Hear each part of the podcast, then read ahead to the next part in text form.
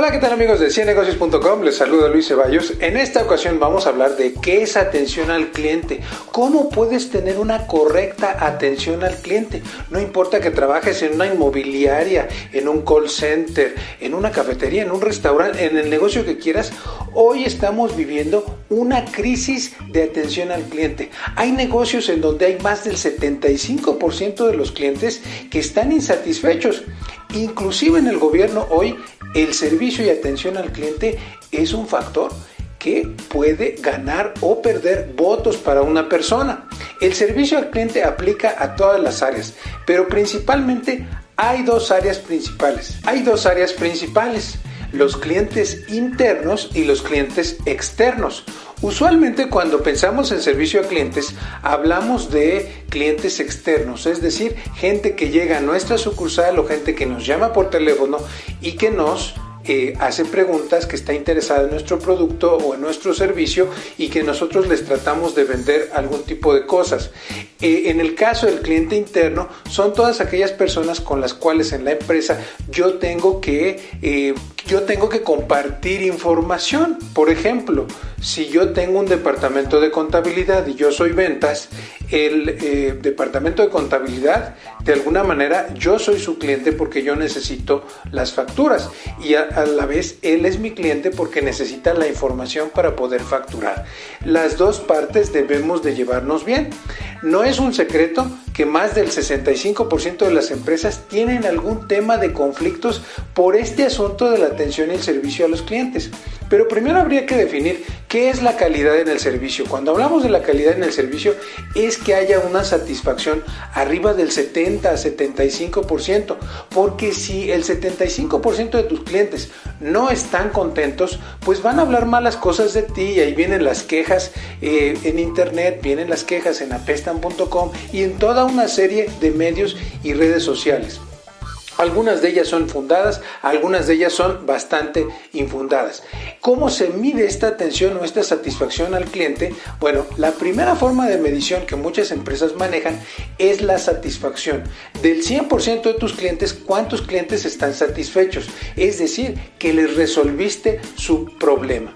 Eh, la segunda forma de medirlo son las llamadas contestadas, por ejemplo, los correos contestados, los WhatsApp contestados. Un poco difícil de medir en estos tiempos, pero también esa respuesta que le das a los clientes es muy importante. Eh, desgraciadamente los clientes están viendo servicios las 24 horas y seguramente perderás algunos fuera del horario laboral. La tercera forma de medir esa atención al cliente es el número de problemas resueltos.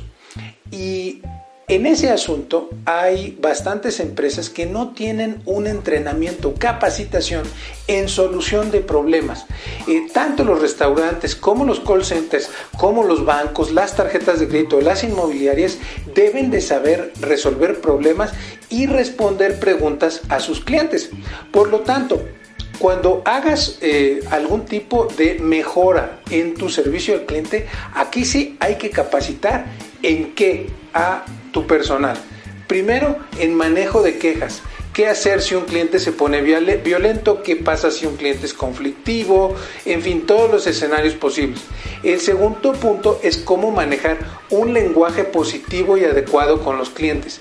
Yo lo entiendo, muchas veces los clientes se pueden sulfurar o enojar.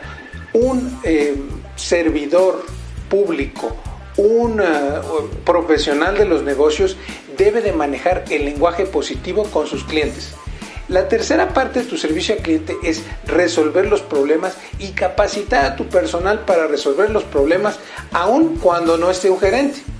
El cuarto es el speech, que es el guion de ventas adecuado. Usualmente cuando nosotros capacitamos gente, en algunos casos podemos ayudarles con el speech de servicio al cliente. American Express es muy famosa por saber manejar muy bien un cliente molesto para convertirlo en una venta al final.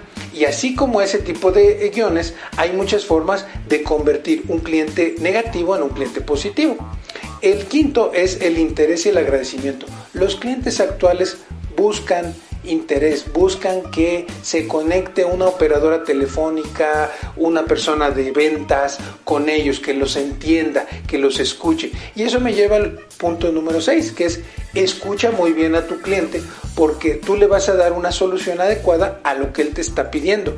Si nosotros queremos interrumpir al cliente y no lo escuchamos, no vamos a poder, eh, sin lugar a duda, ayudar a ese cliente. Bueno, si quieres nuestros cursos, estás en recursos humanos, si quieres mejorar el servicio al cliente, eres un dueño de negocio y has tenido muchas quejas, es momento de cambiar. El servicio al cliente puede costar entre el 20 al 30% de tus utilidades. Tenemos muchísimas opciones en ciennegocios.com, que somos un proyecto de Academ, para poderte dar en tu empresa todos estos cursos. Eh, eh, digamos, adaptados a tus necesidades. Eh, no importa que estés en el sector inmobiliario o en una tiendita o en una universidad, en lo que sea, tenemos cursos eh, industriales especializados para ti en todo el país y algunas veces salimos también a algunos lugares del mundo. Pero bueno, nos vemos en una próxima ocasión en ciennegocios.com. Estamos muy cerca de los 100 mil suscriptores. Síganle dando suscribirse, síganlo compartiendo a través de WhatsApp. Les agradecemos a todos y nos vemos en una próxima ocasión.